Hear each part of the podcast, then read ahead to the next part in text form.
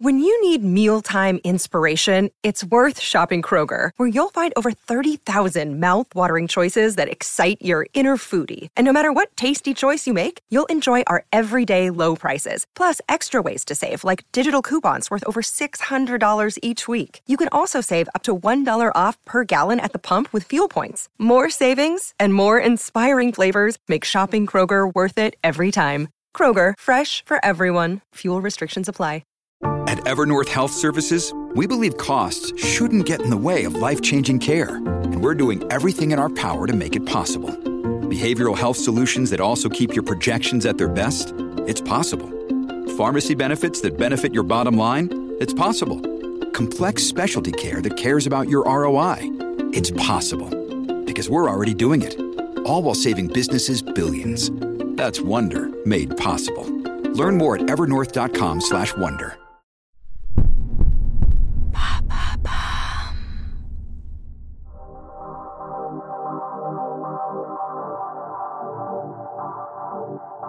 Bonjour, je m'appelle Alice Vacher et avec l'agence de podcast Bababam, nous avons décidé de lancer l'empreinte.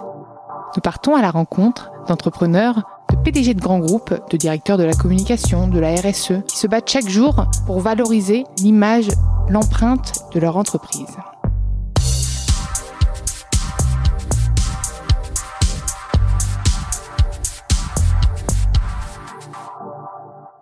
Dans ce nouvel épisode de l'empreinte, j'ai le plaisir d'accueillir Fanélie Carré-Comte, la secrétaire générale d'Enercop, le leader en matière d'électricité verte. Bonjour Fanélie. Bonjour Alice. Est-ce que je me suis trompée sur le descriptif d'Enercop? Tu peut-être mais, plus, euh, on va dire, euh, aiguiller mes propos, non? Bah, Je pourrais les développer euh, parce qu'effectivement, euh, Enercop, c'est en fait le premier fournisseur euh, d'électricité qui a été créé euh, en alternative à EDF au moment de l'ouverture à la concurrence du marché de l'électricité. Et c'est un fournisseur d'électricité qui a des caractéristiques uniques en fait sur le, marché de l'électricité aujourd'hui, puisque nous sommes le seul fournisseur national coopératif à fournir de l'électricité 100% renouvelable en contrat direct à nos consommateurs qui aujourd'hui sont à peu près 90 000. Hmm, en effet, euh, c'est beaucoup plus précis que, que mon petit descriptif. Moi, je suis ravie de t'accueillir dans l'empreinte. On a, pour ne rien vous cacher, on a, on a bien galéré avec Fanny pour se connecter puisque nous sommes encore à distance. Donc, on va essayer de faire un, un minimum euh, de bruit et vous, vous certifiez une, une belle écoute, mais c'est assez compliqué. Euh, et donc voilà. Et d'ailleurs, tu es confiné ou tu as repris le travail puisqu'on est, euh, on enregistre juste après le déconfinement? Non, en fait, euh, toutes les équipes d'Enercop aujourd'hui sont encore en télétravail. On va organiser un retour progressif, en particulier pour les équipes qui ont un besoin technique sur certaines fonctions de se retrouver dans les locaux, mais on va faire ça de manière très limitée et très progressive euh, jusqu'à l'été, jusqu'à début septembre, euh, parce qu'on a évidemment un enjeu prioritaire hein, de, sécurisation des équipes et, d'accompagnement euh, par rapport aux enjeux sanitaires. Et donc, bah voilà, le, le, le, moins les personnes prennent les transports en commun et le mieux c'est dans la période, même si bah, c'est une situation qui est compliquée parce que le télétravail à distance de manière intégrale sur longue durée, bah, ça pose quand même pas mal de problèmes sur l'organisation du travail, sur le collectif, sur bah, le fait que les personnes sont quand même isolées et, qu'il faut accompagner tout ça. Mais en tout cas, aujourd'hui, euh, on est toujours tous en télétravail et donc moi-même, je suis dans mon domicile. Et tu es à Paris? Et je suis à Paris, dans le 20e arrondissement de Paris, plus précisément. D'accord. Et euh, toi, en, tu es secrétaire général et donc tu, quels sont tes, quel est ton rôle d'ailleurs au sein d'Enercop? J'ai complètement oublié la première partie de l'empreinte qui est de te présenter, mais je pense qu'on va le faire à la fin. Parce que là, j'ai vraiment envie de connaître ce rôle de secrétaire général. Justement, tu me parlais de tes équipes. Est-ce que tu es en contact direct avec toutes les équipes? Enfin, du coup, euh, voilà alors, en fait, oui, moi, je fais plusieurs choses euh, dans NRCOP.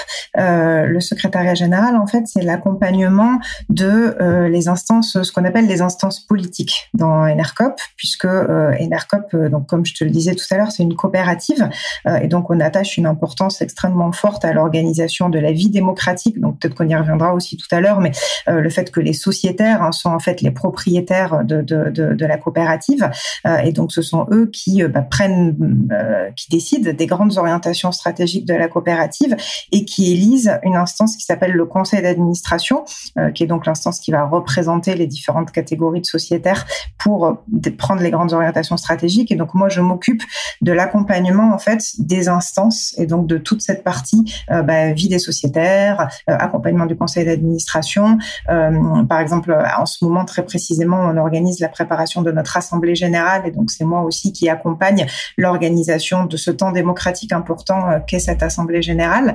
Euh, je m'occupe aussi du lien. Qui devrait se dérouler quand d'ailleurs cette assemblée bah, générale? Qui aurait dû se dérouler euh, à l'origine le week-end du 20 juin, le week-end de la fête de la musique. On avait un très beau projet. On voulait, c'était les 15 ans d'Enercop puisque donc comme je le disais tout à l'heure, Enercop est né il y a 15 ans. Donc on avait prévu d'organiser voilà, toute une belle manifestation et un, festival à la Cité Fertile à, à Pantin et euh, bah, malheureusement, euh, on a évidemment réorganisé tout ça. Et donc au final, eh ben, on va faire. Euh, on peut le faire sur House Party au pire. Hein ouais, ouais. bah, on s'est on, s'est plutôt dit que bah, déjà on essayait de reporter à plus tard dès qu'on le pourra le, le, rendez-vous physique qu'on voulait faire.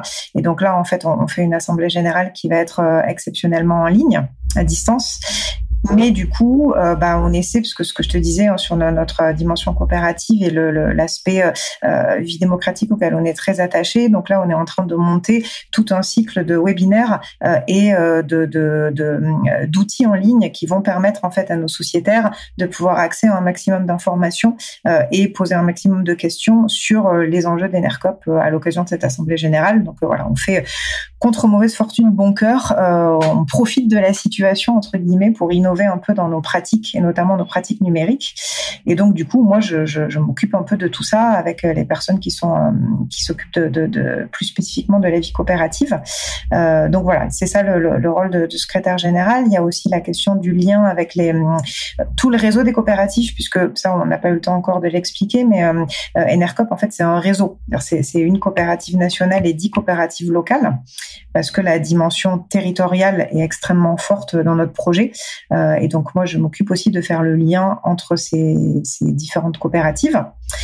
Et puis j'ai aussi des fonctions de représentation externe, de plaidoyer, de, de, suivi des partenariats stratégiques autour toujours de cette dimension euh, coopérative d'Enercop. De, hmm. Top, génial. Moi maintenant, j'ai quand même envie de savoir qui tu es, Fanelli, parce que c'est vrai que j'ai, je voulais connaître ce rôle, puisque en fait, pour moi, secrétaire général, ça veut, c'est, c'est une fonction qui veut un peu tout et rien dire euh, en général, et j'avais besoin un peu d'identifier tes missions euh, plus concrètement. Et toi, alors, d'où tu viens? Est-ce que tu as toujours été une euh, une écolo convaincue, dirons-nous, ou ou pas? Alors moi, en fait, mon parcours, euh, je viens pas spécifiquement du milieu de l'écologie et de la transition énergétique. Euh, à la base, je viens plutôt euh, du milieu de l'économie sociale et solidaire. C'est-à-dire moi, ce qui m'a toujours euh, animé dans mon parcours, c'était bah, la question de, de, ce mode d'entreprendre spécifique. Je pense que toutes les entreprises ne sont pas les mêmes. Il y a différentes manières de, faire entreprise. Et donc, c'était un peu ça qui était le, fil conducteur de mon parcours. Donc, quand je parle d'économie sociale et solidaire, bah, j'ai travaillé, euh, j'ai travaillé dans des mutuelles, j'ai travaillé dans des associations. Euh, donc toujours hein, ces, structures économiques qui ont comme particularité bah, l'organisation collective, euh, la gouvernance démocratique et puis la, non lucrativité. J'ai travaillé dans le secteur de, l'éducation, j'ai travaillé dans le secteur du logement des jeunes. Et puis, j'ai aussi eu une expérience politique, une expérience d'élu puisque j'étais aussi euh, engagée politiquement et euh, j'ai eu l'honneur d'être députée à l'Assemblée nationale pendant l'ancienne mandature, pendant, pendant quatre ans. J'étais députée de Paris, donc j'ai aussi vu les choses côté pouvoir public et, et mandat d'élu. Et donc j'avais plutôt toujours travaillé un peu sur euh, les questions, euh, les questions sociales. C'était plutôt ça mon prisme. Et puis bah, au fil des années euh, et, au fil de mes réflexions et de mon parcours, ben voilà, la question écologique a, pris évidemment de plus en plus de place bah, au fur et à mesure qu'on en prenait aussi de plus en plus conscience dans le débat public. Et donc quand mon expérience à l'Assemblée nationale s'est terminée et que j'ai voulu repartir sur un, parcours professionnel plus classique, bah, j'avais absolument envie, bon, déjà de rester dans l'économie sociale et solidaire, et puis de trouver ben, un champ d'activité qui me permettait de concilier ben, ces préoccupations sociales et écologiques. et là, ben, voilà, j'ai eu l'opportunité de, travailler pour Enercop et ça a permis de faire sens par rapport à tout ça. donc, donc là maintenant, ça fait un peu plus de trois ans, je crois. Euh, et donc c'était une belle belle poursuite euh, euh, de, mon parcours en cohérence avec tous ces engagements Hmm, tu parles de faire sens. En fait, c'est un parcours qui est très engagé quand même depuis le début. J'ai l'impression, même si c'était sur les problématiques beaucoup plus sociales, sociales de prime abord, c'est devenu environnemental par la suite. Donc, tu es quand même quelqu'un d'engagé. Et tu as, en, quelles étaient tes études? Tu avais, tu avais appris, tu, tu, tu, voulais faire quoi en fait à la à l'école C'est une très bonne question. J'ai des études un peu généralistes. Euh, je suis diplômée de Sciences Po Bordeaux. D'accord, oui, Sciences Po, c'est assez généraliste en effet. Ouais. Mais plus euh, sur la partie plus euh, sociologique, on va dire, euh, sciences politiques. Et puis après, j'ai aussi fait un master à l'Institut français d'urbanisme euh, autour des questions de politique urbaine, d'aménagement du territoire. D'accord. Et à l'époque, euh, j'avais pas trop. Euh, pendant longtemps, je voulais travailler dans les politiques culturelles. Et puis. Euh, c'est un parcours un peu politique en même temps, donc ça, ça, ça recoupe un petit peu. Euh... Ouais, mais parce que la politique, en fait, c'est. Faut, voilà, faut pas le prendre au sens partisan. La politique, c'est, c'est, c'est, c'est, le fonctionnement de la société. Euh, et c'est aussi euh, bah, qu'est-ce qu'on a envie de changer euh, et quel impact on a envie en fait d'avoir sur le cours des choses. Et effectivement, oui, moi dans mon parcours, j'ai toujours un peu, je me suis toujours posé cette question de, du sens, de l'utilité, de l'impact, et donc d'essayer bah, de me trouver à des endroits bah, qui étaient en, en, lien avec mes valeurs et qui me permettaient d'avoir le sentiment de, de contribuer à ce que le, le, la société dans laquelle on vit s'améliore. Ouais, et puis j'ai l'impression que c'est un puissant fond en fait, hein, puisqu'on se trouve. Et c'est toujours un puissant fond, oui. Oui, oui, c'est sûr. On trouve toujours des, des problèmes. Et d'ailleurs, là, avec la crise sanitaire qui, qui, qui s'impose à nous, je pense qu'il va y avoir encore plus de problèmes et de, et de, et de choses à soulever. Euh, depuis tes trois ans chez Enercop, puisque c'est bien ce que tu m'as dit, hein, ça fait trois ans que tu es euh, secrétaire général. Euh, Est-ce que tu as vu une, une évolution de la demande ou de la souscription à l'offre d'ailleurs? Ah bah clairement, hein, parce que bon alors déjà, euh, bon, Enercop c'est un projet qui est en fort développement. On, a été pionniers, hein, je l'ai dit euh, il y a 15 ans, on a été les premiers en fait à poser la question de, notre système énergétique, c'est-à-dire organisé euh, de manière beaucoup plus décentralisée, basée sur du 100% renouvelable et aux mains des citoyens, autour de cette notion de, circuit court de, l'énergie sur les territoires, le lien entre les producteurs, les consommateurs et les, partenaires au plus près des territoires. mais on a vu au fur et à mesure des années une, forte accélération. Euh, et par exemple, là, je disais, donc Enercop aujourd'hui, c'est 90 000 clients. Euh, ça fait plusieurs années qu'on augmente à peu près de 22-23% notre nombre de clients tous les ans. C'est incroyable. Est-ce que du coup, tu as des, vous avez des partenariats? Vous développez des partenariats ou pas? Ah bah oui oui, on, développe beaucoup de partenariats parce qu'en fait il faut savoir que déjà à la base euh, la création d'Enercop c'est une aventure collective. Euh, et euh, c'est une aventure qui qui qui a été fondée par déjà des organisations et des partenaires puisque à l'époque hein, donc on est en 2005 c'est bah, des, organisations de l'économie sociale comme Biocop ou la Banque éthique la Nef et des organisations environnementales comme Greenpeace les Amis de la Terre qui se sont réunis euh, pour bah, créer ce projet euh, d'Enercop. Euh, et donc depuis, bon, les choses se sont beaucoup élargies, on a beaucoup grossi et, rallié plein de, nouveaux partenaires et de nouvelles personnes. Mais du coup, tout ça pour dire que la dimension partenariale, elle était, elle était fondatrice du projet. Et aujourd'hui, pour nous, c'est un axe de développement majeur de pouvoir. Bah, alors, quand on parle de partenaires, on peut parler de plusieurs choses. Hein. On peut parler de, de collectivités locales, d'élus locaux. On peut parler d'entreprises. On peut parler d'associations, d'organisations de l'économie sociale et solidaire, etc. Mais en tout cas, tous ceux qui partagent euh, les valeurs de transition écologique, de transition énergétique citoyenne, euh, sont pour nous euh, des, des, des, alliés euh, de première nécessité euh, parce que il faut agir en transversalité, c'est-à-dire que bah, agir pour sa fourniture d'électricité, ça veut dire aussi agir en lien bah, pour son épargne, pour sa mobilité, pour sa consommation, et donc on essaie aussi de voir comment est-ce qu'on peut créer autour de nous un écosystème finalement de la transition qui permet à voilà plusieurs, par exemple coopératives, de, de, de faire alliance pour que ben, on ait cette espèce d'écosystème alternatif au modèle de consommation et de production dominant, ben, pour essayer d'être encore d'avoir encore plus d'impact pour la transformation de la société. Et est-ce que l'offre Enercop a évolué depuis ces trois ans? Est-ce qu'il y a une demande différente d'ailleurs? Est-ce qu'il y, a dû, y avoir des ajustements peut-être euh? Euh, Alors nous, on a toujours eu euh, la, spécificité qui est donc assez unique hein, sur, le, sur le marché de l'électricité, qui est ce qu'on appelle l'offre en contrat direct. C'est-à-dire qu'aujourd'hui, quand on parle d'offre d'électricité verte, il faut savoir que derrière cette appellation, il y a plusieurs modèles et que la plupart des fournisseurs d'électricité vont en fait acheter de euh, l'électricité sur le marché, voire des fois même sur le marché de l'électricité nucléaire, puisqu'il y a un marché spécifique qui s'appelle l'AREN, qui est le marché de l'électricité nucléaire. Euh, ils vont acheter l'électricité sur le marché, ils achètent à côté quelque chose qu'on appelle les garanties d'origine, qui sont en fait des certificats verts euh, qu'on peut acheter de manière décorrélée à l'électricité, qu'on va coller sur euh, l'électricité issue du marché. On appelle ça une offre verte.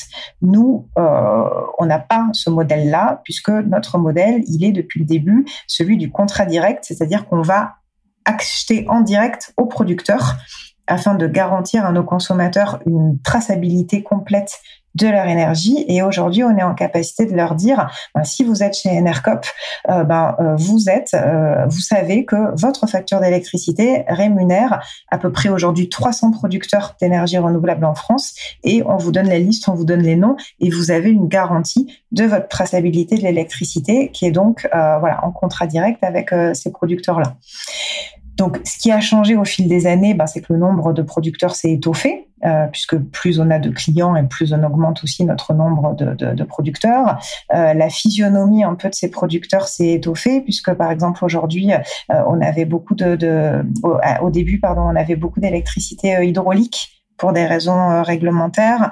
Aujourd'hui, on diversifie beaucoup plus notre mix et donc on a beaucoup plus de projets éoliens ou photovoltaïques. Donc voilà, ça, ça évolue un peu au fil des années. Mais en fait, je crois surtout que donc cette, la, la, promesse initiale du, du, du 100% contrat direct et 100% renouvelable, elle est restée la même.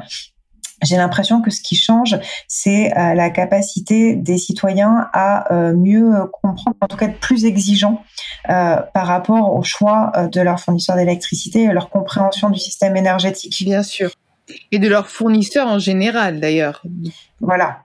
Et ça, ça a vraiment changé parce que euh, il faut aussi se rappeler qu'en fait, pendant très longtemps, euh, bah, le, fait que le marché de l'électricité était ouvert à la concurrence était quelque chose qui n'était pas forcément su euh, par euh, les citoyens. Euh, beaucoup de gens pensaient encore que EDF avait le monopole et qu'on n'avait pas le choix et que le fournisseur d'électricité c'était EDF.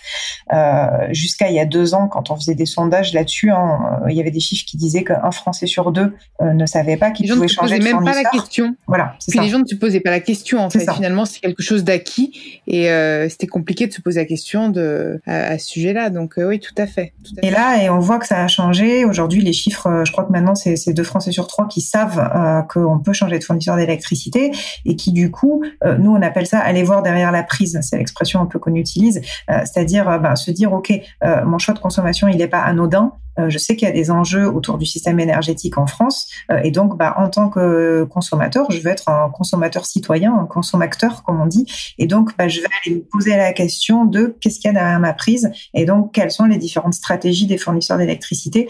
Et ça, ouais, on sent bien qu'il y a une une, une, augmentation de la prise de conscience et des attentes et des exigences des citoyens par rapport à ça. Et ces, exigences se traduisent comment concrètement? Est-ce que parfois d'ailleurs il y a un peu plus euh, d'animosité ou pas, ou de, méfiance des consommateurs, euh, des consommateurs comme tu dis à juste titre, qui sont acteurs de leur, euh, de, tout ce qui les entoure en fait. Finalement, maintenant ils choisissent leur fournisseur, euh, ils choisissent, ils veulent quelque chose de transparent, de traçable, etc. Et est-ce que parfois ils se posent des questions, même sur Enercop ou pas? Ah bah nous, oui, ils s'en posent beaucoup et en même temps, on incite hein, à ce qu'ils s'en posent, euh, puisque bah, tout à l'heure, je te parlais de notre assemblée générale. Euh, là, par exemple, on est en train de de, euh, de, travailler la, préparation de cette assemblée et les documents qu'on est en train de, de préparer pour qu'il y ait un maximum d'informations qui soient données à nos sociétaires. Et bah, on essaie de d'expliquer, de, vraiment détailler tout le mécanisme hein, qui sont nos producteurs, combien ils ont produit cette année, quels sont un peu les, grands enjeux autour du modèle économique, etc. Euh, et euh, on essaie d'organiser le maximum d'espaces de discussion et d'échange euh, pour que bah, toutes les questions qui puissent être posées sur la compréhension du modèle le soient. et puis bah, pour qu'on puisse aussi être challengé parce que parce que les modèles ils sont jamais parfaits, parce qu'on peut toujours faire mieux en termes d'amélioration bah, de l'impact, de, de, la stratégie d'accélération de, de la transition énergétique, etc. Donc voilà, il y a vraiment cet enjeu de pouvoir euh, bah, au niveau de, nos sociétaires, hein, faire en sorte que qu'ils puissent euh, le plus contribuer aux réflexions et à la compréhension du, du modèle. Et après, j'ai envie de dire qu'il y a aussi des choses qui bougent au niveau de, des attentes vis-à-vis des pouvoirs publics. Euh, mm. Par exemple, tout à l'heure, donc je te, je te, parlais des différentes offres vertes qui existent. Euh, ça fait quelque temps que, par exemple, les associations de consommateurs euh, se mobilisent aussi beaucoup pour essayer de, bah, voilà, rajouter un peu des, des, des mécanismes qui permettront aux consommateurs de mieux s'y retrouver. Donc, il y a eu tout un travail qui a été fait, par exemple, par le médiateur de l'énergie, qui a mis en place un, un des différentes offres vertes. Et puis, en ce moment, plus précisément, il y a un projet euh, de label euh, qui est donc euh, en cours de, discussion autour de l'agence nationale ADEME euh, et puis le ministère de la transition écologique, qui réfléchissent à ben, sur sur la pression, hein, voilà, des, citoyens et des associations de consommateurs notamment, à ben, mieux permettre de distinguer les différentes offres vertes et donc permettre aux consommateurs de, de, de mieux s'y retrouver. Donc c'est un peu tous ces éléments-là qui sont en train de bouger un peu dans le panorama du, du, du marché et du secteur énergétique. Et euh, on parle beaucoup des particuliers, mais tu vois aussi une évolution de la demande des professionnels de s'équiper euh, de la sorte ou pas Où il n'y a pas de, encore d'offres pour les professionnels? Ah si, si, bien sûr, oui, il y a, y a, y a une offre. Pareil, tu vois aussi une demande croissante d'énergie verte, de... Tout à fait. Du coup, de... Ouais. Tout à fait, oui, oui. Euh, Aujourd'hui, par exemple, nous, dans, dans, dans nos clients, euh, donc j'ai dit on a, on a 90 000 clients et parmi ceux-là, on a à peu près 9 500 euh, professionnels euh, et on a aussi 100 collectivités locales. C'est important aussi de parler des, des, mmh, des, des, des, mairies, des régions, des départements, des communautés d'agglo, etc. Bah, en fait, tout le monde chemine de la même manière, hein, j'ai envie de dire, c'est-à-dire que la, la, la, préoccupation écologique, elle est, elle est croissante. Et puis, bah, je crois qu'il y a aussi de plus en plus un enjeu bah, de mettre en cohérence les discours et les actes. Euh, et donc, euh, bah, on peut parler à longueur de temps euh, d'écologie, de transition, etc. Mais à un moment donné, bah, on doit tous se reposer la question de se dire, bah, ok, mais et nous, qu'est-ce qu'on fait? Évidemment, c'est valable pour les particuliers, mais c'est aussi valable pour les élus, pour les collectivités et pour les entreprises. et donc, on voit aussi ce mouvement et on voit, c'est intéressant, on voit aussi qu'il y a des, des secteurs d'activité qui bougent beaucoup. Euh, par exemple, nous, ça fait euh, plusieurs années qu'on a accru notre travail en commun et nos, notre partenariat avec les acteurs culturels et par exemple les festivals. Et sur les festivals. Bah là, là, tu, tu vas pas être servi cette année. non, malheureusement. Et, et, et avant oh, les pauvres. Non, mais on pense à eux quand même. Ah ouais, moi ça. Et euh, quelque chose. C'est oh les le festival. Euh, tu sais, Green. Euh, oh, We Love Green, ouais. Oui, ah bah, dis donc. Oui, bah, We, We, Love Green, euh, tout à fait. Bah, on était, on était partenaire de We Love Green. Euh, voilà. Et on était aussi partenaire, par exemple, du Festival d'Avignon. Euh... Oh bah alors, bah pareil. Et moi, et moi, j'ai du coup dans les podcasteurs, il y a aussi beaucoup d'artistes qui devaient le faire, le Festival d'Avignon. Euh, petit coucou à Madame Meuf, d'ailleurs, un, un, autre podcast de Bababam euh, qui devait faire le Festival d'Avignon et qui est malheureuse. Mais en fait, je pense que tout le monde euh, regrette tous ces événements et d'une euh, à sa façon, quoi. Ah bah c'est sûr. Et puis malheureusement, il y aura des, des impacts économiques, sociaux. Enfin, c'est C'est assez. Et justement, euh... tu penses qu'il va y avoir un, un, avant et un après euh, pour Enercop aussi après cette crise sanitaire ou tu penses que ça va pas forcément euh, faire changer grand chose Mis à part euh, tu veux, tu, tu veux dire pour, travail, pour, nous, bah, pour, pour, je... nous, pour nos partenaires clients euh, ou pour les deux? Bah finalement tout. Tout. Puisque l'éco c'est un écosystème global. bah moi, j'ai plutôt le sentiment en fait que ça va renforcer un certain nombre de choses. Euh, déjà, je pense que nous, à NRCOP, ça va renforcer un peu notre, notre détermination euh, à, avancer sur notre projet euh, parce qu'au final, euh, bah, ce qui est en train de se passer aujourd'hui, ça correspond en fait à, malheureusement un certain nombre de choses contre contre lesquelles on essaie de, de, se mobiliser, c'est-à-dire bah, voilà les, attaques contre la biodiversité, contre le, le, climat, bon, bah, qui, qui, ont des conséquences dans la crise sanitaire aujourd'hui, les dérives en fait d'un système économique très mondialisé, libéralisé, le, le, besoin d'un retour à, à, un ancrage local en fait de, de l'économie. Ça, c'est des choses euh, autour desquelles, enfin, le, fait de revoir aussi les priorités, c'est-à-dire se dire qu'à un moment donné, ben, l'essentiel, euh, c'est pas nécessairement euh, la recherche absolue du profit, euh, c'est plutôt ben, comment est-ce qu'on préserve le lien entre les gens, le soin, euh, la protection, le collectif, etc. toutes ces choses-là, elles sont en filigrane, enfin, elles sont constitutives en fait de notre projet depuis 15 ans. Et donc, je pense que ce qu'on vit là, ça renforce en fait notre détermination à se dire ok de toute façon là on n'a pas le choix il faut qu'on change ce système social il faut qu'on change ce système économique euh, il faut le faire parce que les crises reviendront. Déjà on n'est pas sorti de celle-là il faut commencer par sortir de celle-là. Et on sait que si rien ne change il y en aura d'autres. Euh, et donc euh, voilà on a besoin de de, de, de, voilà. notre euh, détermination s'en trouve renforcée. Après euh, je pense que bah, j'ai envie de dire que ce qui me préoccupe le plus aussi, c'est la discussion qu'on avait là, par exemple, sur les festivals. C'est-à-dire que euh, on a aussi conscience que euh, bah, certain nombre de, personnes, que ce soit des individus euh, ou des entreprises ou des associations, bah, vont, subir des, grosses conséquences économiques. et donc, nous, à NRCOP, hein, on avait un enjeu déjà à les accompagner aussi, par exemple, en tant que client. Enfin, nous, on a mis en place un des, dispositifs d'aide pour les personnes qui avaient des difficultés par exemple sur le, paiement de leurs factures euh, pour euh, les clients professionnels. Euh, donc, il va falloir qu'on fasse un peu ce, suivi de, nos clients, de nos partenaires.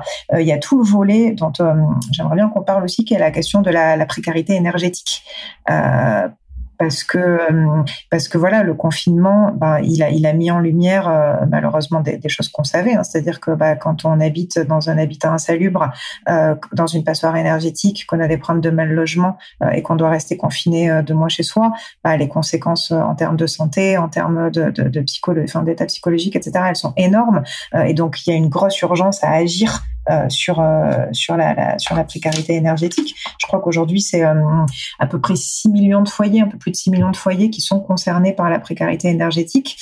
Et du coup, ouais, c'est énorme.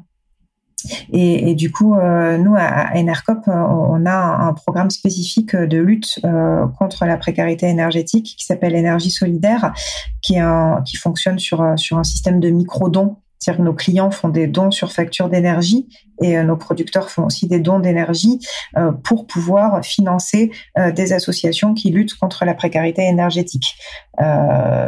Et, donc c'est un, programme qu'on est en train de développer, qu'on va développer de plus en plus dans les années qui viennent, parce que bah, voilà, on considère que et ça me permet de faire le lien aussi. On, a commencé le podcast où on parlait du lien entre questions sociales et, et, et questions écologiques, et pour nous c'est quelque chose d'extrêmement important. En fait, il faut que toutes les personnes, quelle que soit leur situation sociale, quelle que soit leur situation économique, puissent accéder à la transition énergétique et à une énergie de qualité. Et donc, ça veut dire que ben, pour celles qui sont en mal logement, en précarité, il faut absolument euh, accroître l'action. Et donc, nous, on est, très engagés dans, dans cette dimension-là. Hmm. Est-ce que tu aurais envie de rajouter des choses, justement? Euh, Est-ce que j'ai envie de rajouter des choses? Bah, Oui. Des choses qu'on n'aurait pas abordées ensemble. Euh, bah, je trouve oui, on aurait peut-être plus, plus parlé peut-être encore du, du, du, modèle coopératif. Euh, eh bien, n'hésite pas. Pour dire qu'il y a quelque chose que j'ai pas précisé, c'est que euh, Enercop, c'est une coopérative euh, particulière puisque donc c'est ce qu'on appelle une SIC, une société coopérative d'intérêt collectif. Euh, et la particularité de ce modèle, c'est qu'en fait, on a plusieurs catégories de sociétaires qui font du commun, enfin qui font une entreprise ensemble. C'est-à-dire que chez Enercop, les sociétaires, c'est les clients, mais c'est aussi les producteurs c'est aussi les salariés de la coopérative, c'est aussi les partenaires dont on a parlé, c'est aussi les collectivités locales. Et donc, toutes ces personnes-là font entreprise ensemble et euh, définissent ensemble les orientations de la coopérative. Et ça, c'est très intéressant parce que à la base, c'est des personnes qui pourraient avoir des intérêts euh, divergents. Par exemple, euh, moi, en tant que consommateur, j'ai envie de payer le moins cher possible. Moi, en tant que producteur, j'ai envie d'être rémunéré le mieux possible.